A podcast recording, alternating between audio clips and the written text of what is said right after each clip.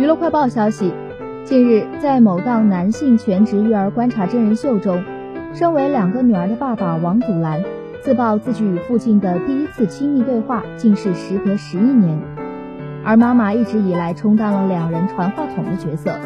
王祖蓝称自己爸爸属于典型的严父类型，平时不会主动和孩子说话。他表示，第一次认真交流是某天王爸爸带着他和家人一起去看鱼。王爸爸竟跟他聊了起来。